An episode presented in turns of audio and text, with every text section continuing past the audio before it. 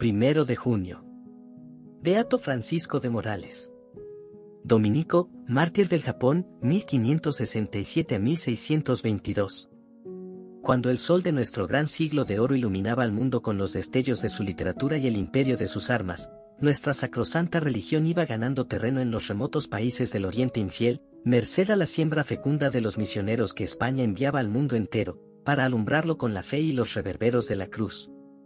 Cierto día llegó a Manila un navío japonés que llevaba a bordo un gran número de cristianos, cuya primera diligencia, al desembarcar, fue irse a la iglesia de los padres dominicos, establecidos en el país desde principios del siglo XVII. A unas preguntas de los padres, los visitantes contestaron que venían del reino de Satsuma, abundante en cristianos, pero carente de sacerdotes. Ello excitó el celo de los misioneros, quienes procedieron con la prudencia que el caso requería. El superior entregó una carta al capitán del navío para que la hiciera llegar a manos del rey. En ella ofrecía al monarca los servicios espirituales de su comunidad. Al año siguiente recibió contestación del príncipe, la cual, traducida a la letra, del japonés, dice así. Tin rey de Satsuma escribe con cuidado, diligencia y respeto a los padres de Santo Domingo del reino de Luzón. El año pasado, un navío mercante de mi reino fue al precioso reino de Luzón. Los pasajeros suplicaron a los padres que viniesen con ellos a mi reino, cosa que entonces no hicieron. Ahora bien, tengo entendido que tratáis con mucha honra a cuantos van allí de mis estados. Eso se ha contado a mis súbditos que están aquí, y de ello están contentísimos, os recibiré, pues, muy complacido. Venid cuanto antes sin miedo de que os suceda nada malo. Os suplico que no deis al olvido esta mi carta. Año sexto de Kiko, a 22 del noveno mes. Nuevo campo de apostolado preparaba la providencia a los padres dominicos. No esperaron más, espontáneamente y de muy buen grado se ofrecieron algunos religiosos, el padre Francisco de Morales fue a la cabeza de esta pacífica expedición. En la corte del rey de Satsuma. Francisco de Morales, nacido en la capital de España, el año de 1567, ingresó, siendo jovencito, en el convento de los dominicos de Valladolid. Pasados algunos años tuvo la oportunidad providencial de oír de labios del padre Miguel de Benavides, misionero de Filipinas y más tarde obispo de Nueva Segovia y arzobispo de Manila, el relato de los peligros que arrostraban los misioneros y de las conquistas y abundante fruto de la misión. Estos relatos ganaron el corazón del padre Morales, quien se alistó como misionero y, en compañía de otros padres dirigidos por el padre Benavides, se embarcó en Cádiz en 1598. En Manila enseñó teología con notable fruto. También se ocupó en el ministerio de la predicación. Los superiores, por la confianza que en él tenían, le nombraron prior del convento de Santo Domingo. El capítulo provincial de 1602 le dio el cargo de definidor, entonces fue cuando la abandonada iglesia del Japón volvió los ojos a los misioneros de Filipinas para pedir sacerdotes. Llegó el padre Morales al islote de Kosiji, del reino de Satsuma, por el mes de junio, junto con los padres Tomás Fernández, Alfonso de Mena, Tomás del Espíritu Santo y el hermano Juan Abadía. Los isleños les dieron buena acogida y los alojaron en una pagoda, pensaban con eso honrarlos y darles gusto. El Señor permitió las cosas de manera que sus siervos convirtiesen aquel templo, hasta entonces consagrado a los ídolos, en santuario del Dios verdadero. Bendijeron aquel lugar, levantaron un altar en el que pusieron una imagen de Nuestra Señora y celebraron los divinos misterios. Primicias de su misión fueron algunos pasajeros japoneses, compañeros de viaje, a quienes enseñaron la doctrina de Cristo y bautizaron en la pagoda convertida en capilla. Aquella gente, por naturaleza muy curiosas, observaba de cerca a los recién llegados. Cuanto en ellos veían les causaba admiración, su vida ejemplarísima, el canto de maitines a medianoche, su austeridad y pobreza, el incansable celo con que enseñaban la doctrina al pueblo por medio de intérpretes. Luego, algunos embajadores del rey de Satsuma, con grande compañía de soldados y señores del reino, fueron a visitar a los misioneros para ofrecerles, en nombre del soberano, magníficas cabalgaduras, en las que podrían viajar cómodamente hasta la corte. Los padres agradecieron tan gran favor y miramiento, pero cortésmente rehusaron el obsequio y prefirieron ir a pie.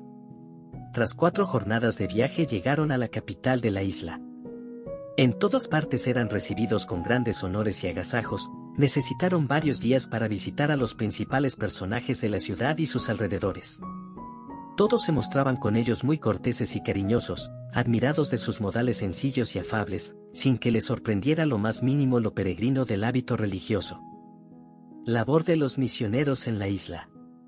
Solamente los bonzos o sacerdotes de los ídolos se declararon, desde el primer día, enemigos encarnizados de los misioneros, y juraron hacerlos expulsar antes de mucho tiempo. No es que de buenas a primeras solicitasen del rey tan radical determinación, pero con sus calumnias y malévolos informes, vinieron a entibiarse las primeras disposiciones del monarca, tan favorables a los misioneros, y así aplazó el darles licencia para edificar iglesias y predicar en sus estados. No por eso se desalentaron Francisco de Morales y sus compañeros, antes se recogieron en una humilde choza, y en ella vivieron como en su convento, observando puntualmente la regla. Sustentábanse de un poco de arroz que les enviaba el rey. Movidos por el ejemplo de tan santa vida, los hospederos pidieron el bautismo y fueron bautizados pasadas unas semanas de catecumenado. Entretanto, los piadosos misioneros no cesaban de invocar a la Reina de los Ángeles, quebrantadora de la cabeza de la infernal serpiente y vencedora de todas las herejías.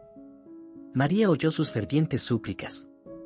Aquellos recién convertidos empezaron a su vez a evangelizar la isla y propagaron por doquier la santidad y virtudes de los nobles extranjeros que solo pretendían salvar las almas. De todas partes acudían la gente para ver a aquellos hombres de quienes tantas y tan buenas cosas se contaban.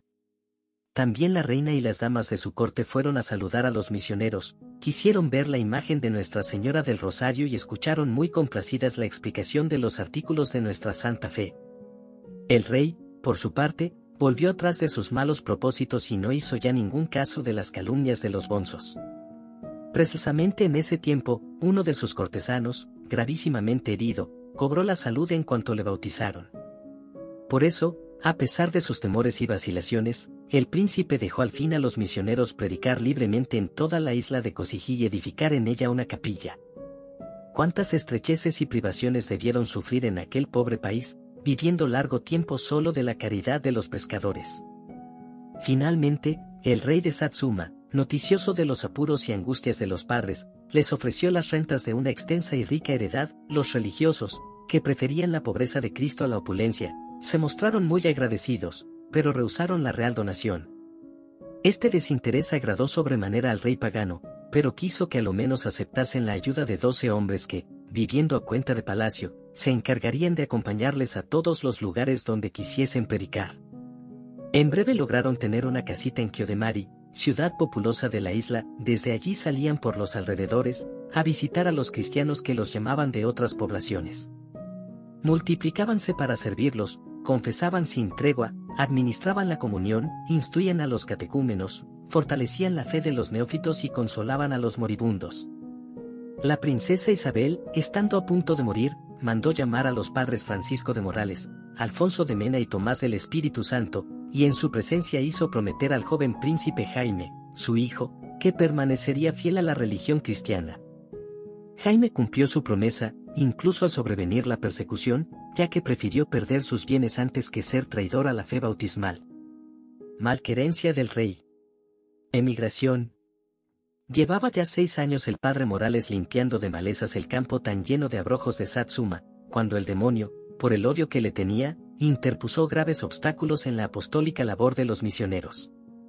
El rey, abúlico e inconstante, se dejó al fin vencer de la influencia de los bonzos, quienes le repetían sin cesar que la protección que daba a los cristianos acabaría con el trono antes de mucho tiempo.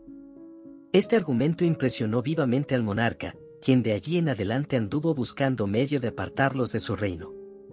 Espiaba cautelosamente todas las acciones de los padres para ver de sorprenderlos en alguna cosa reprensible, y tener así ocasión de llevar a efecto su designio de manera solapada y menos odiosa. Primero les dio a entender que los llamó sin licencia del emperador del Japón, el cual un día u otro le pediría cuenta de esta temeraria empresa, porque el edicto imperial no toleraba el público ejercicio de la religión cristiana sino en tres o cuatro ciudades. Para dar al traste con su fútil pretexto, el padre Morales fue a ver al emperador, de quien recibió buena acogida, sin oír la menor queja ni protesta respecto a la obra de apostolado emprendida en el reino de Satsuma. Esto equivalía a una aprobación tácita. El rey de Satsuma, en previsión de tal aprobación, antes de que regresara el padre Morales, prohibió a sus súbditos, con amenaza de confiscación y destierro, que en adelante se hiciesen cristianos, y a los antiguos seguidores de la religión de Cristo, que continuasen practicando el culto. Los padres se dispersaron por la isla para preparar los neófitos a la persecución que se veía ya llegar. Iban de casa en casa alentando a los pusilánimes, adoctrinando a los ignorantes y exhortando a los fieles a permanecer firmes hasta el martirio.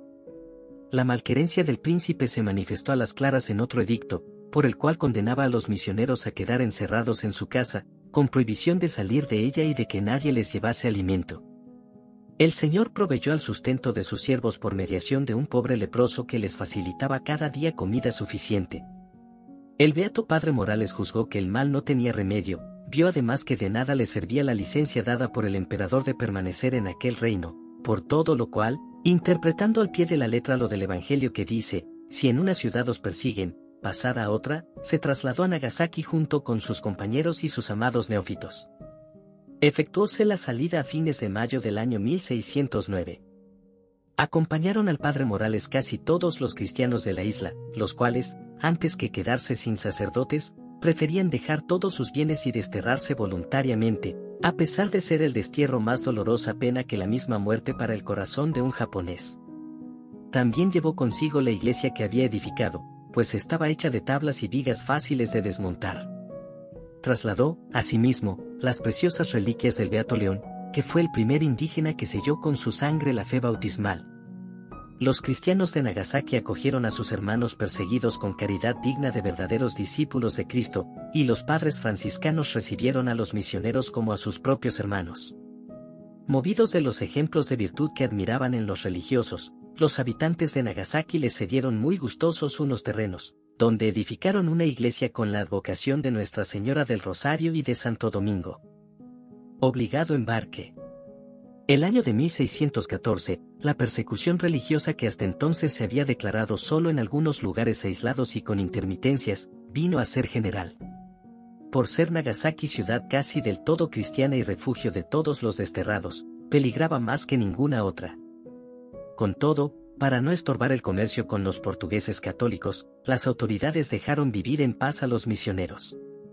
Con cinco o seis meses de anticipación tuvieron ya noticia de que, a las buenas o a las malas, se obligaría a todos los sacerdotes católicos a salir del imperio, que serían destruidas todas sus iglesias y atormentados cruelmente los cristianos que no renunciasen a la fe. Sin embargo, los religiosos permanecieron en sus conventos, cumpliendo con fidelidad su apostólico ministerio. Estimulados por los misioneros, los cristianos de Nagasaki formaron una piadosa asociación, que bien hubiera podido llamarse Cofradía de los Mártires. De antemano se obligaban a padecer todos los tormentos y aún la misma muerte antes que renunciar a Jesucristo. Llegaba entre tanto para los confesores de la fe la hora del supremo combate. Un decreto imperial del 15 de agosto de 1614, mandaba a los sacerdotes católicos y a todos los religiosos, que determinaran el navío en que habían de marchar cuanto antes a los puertos de Manila o Macao. La orden volvió a promulgarse el día 13 de septiembre. Los misioneros de Nagasaki, vigilados con malquerencia, no tuvieron más remedio que embarcarse en las naves que los aguardaban. Hasta dos leguas dentro del mar fueron custodiados por los soldados para impedir que los cristianos los volviesen a traer a la ciudad. Pero, ¿Qué puede la humana prudencia contra la sabiduría de Dios? Apenas los soldados se hubieron vuelto a Nagasaki, acercáronse unas cuantas barcas al navío donde iban los religiosos, y muchos de ellos, la prudencia mandaba limitar su número, pasaron a las barquichuelas y cautelosamente desembarcaron en las costas japonesas. Entre ellos se hallaba, y como no, el padre Morales, a quien acompañaba el padre Tomás del Espíritu Santo. A haber tardado unos días más, no hubiesen podido entrar en el Japón, porque el tirano mandó apostar guardas en todos los puertos para impedir el desembarque de sacerdotes católicos. ¿Cómo referir la vida que llevaron de allí adelante aquellos valerosos atletas? Siempre alerta, expuestos al hambre, sed, frío, cansancio y mil privaciones, iban de choza en choza consolando a los cristianos, quienes sentían nuevos alientos al ver que no estaban del todo abandonados. Traición, arresto y cárcel. Por entonces, un compañero del Beato, el padre Alfonso de Mena, fue traidoramente vendido por un desgraciado, y luego preso y entregado al tirano Sogun Sama. Al padre Morales le cupo la misma suerte a los pocos días. El jefe de la cuadrilla encargada de apresarle le pidió mil perdones, excusándose de tener que cumplir tan dolorosa misión. Bienvenido seas, amigo, le contestó el padre. Guárdeme Dios de malquererte por eso. Mi mayor gusto será verme encadenado por amor a nuestro Señor Jesucristo. Padre, repuso el soldado, tengo mandado llevarle maniatado y con la soga al cuello. Pues hazlo, es la mayor honra que puedo recibir, solo te pido que me dejes entrar unos instantes en mi habitación. Pocos minutos después salió revestido del hábito religioso que no llevaba desde hacía cinco años. Los testigos de esta escena, al verle tan sereno y resignado, se conmovieron hasta derramar lágrimas. El padre Morales fue a juntarse en la cárcel con Alfonso de Mena y otros confesores. Mutuamente se edificaban con santas conversaciones y alentaban para el martirio. Mas, ay, este consuelo fue de corta duración para nuestro beato, a poco le trasladaron con el padre Alfonso a una isla del reino de Firando, llamada Yukinoshima. Cuando se acercaban ya a la costa, acudieron a recibirles todos los cristianos de la isla, y tantas muestras de cariño y devoción les dieron a su llegada, que el padre Morales escribía luego a Manila. No creo que pueda un mortal sentir nada semejante a lo que experimenté en el fondo de mi alma. En Yukinoshima, el Beato Morales fue encerrado en una cárcel estrechísima, oscura, fétida y malsana. Por todo sustento le daban un poco de arroz cocido en agua, sopa de habas o de nabos y, a modo de extraordinario, un arenque salado. Cada día celebraba misa, y eso le daba alientos y fortaleza. De la cárcel de Yukinoshima fue trasladado a la de Umure, más estrecha y rigurosa, si cabe. Era más que cárcel una caja a modo de jaula expuesta a todos los vientos y a los abrasadores rayos del sol, a las tormentas y nevadas.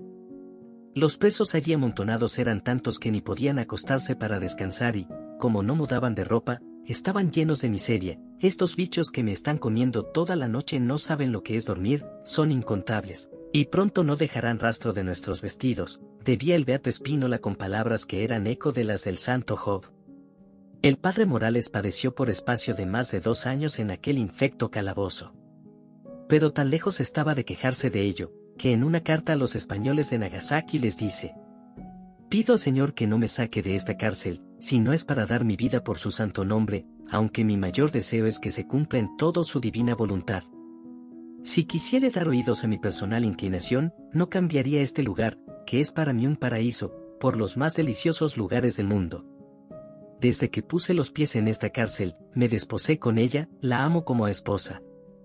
Cuando contemplo a Jesucristo clavado en la cruz con tales dolores y tormentos, la cárcel se me hace un paraíso de delicias.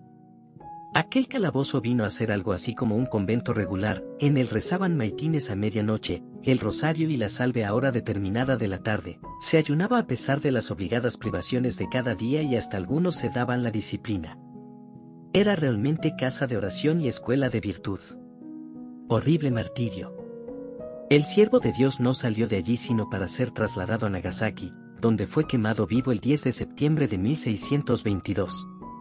Al llegar al poste en que iban a atarle, el padre Morales, a quien imitaron los 24 compañeros de martirio, besó amorosamente el leño del sacrificio.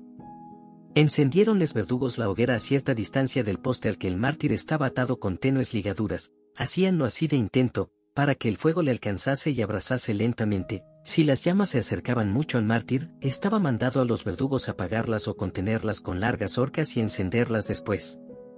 Por fin, el padre Morales cayó al suelo tras varias horas de atrocísimos tormentos, durante los cuales no cesó de rezar y exhortar a sus compañeros a permanecer firmes hasta el fin. Su cuerpo y los de los otros mártires fueron custodiados por un pelotón de soldados y, pasados tres días, los quemaron todos. Cogieron luego las cenizas y la tierra empapada en la sangre de los mártires, y llenaron con ella unos sacos que echaron al mar. Los cristianos, a pesar de todos sus esfuerzos, no dieron con polvo ni rastro alguno de aquel grandioso holocausto. Pero el Señor, que vela por las cenizas de sus santos, manifestó con prodigios la gloria de los mártires, pues varias veces vieron los paganos, con espanto, brillar una luz resplandeciente sobre el lugar del suplido. La memoria del Beato Francisco de Morales está unida a la del Beato Alfonso de Navarrete y a la de otros muchos mártires del Japón, en el culto que la Iglesia permite darles el primer día de junio de cada año.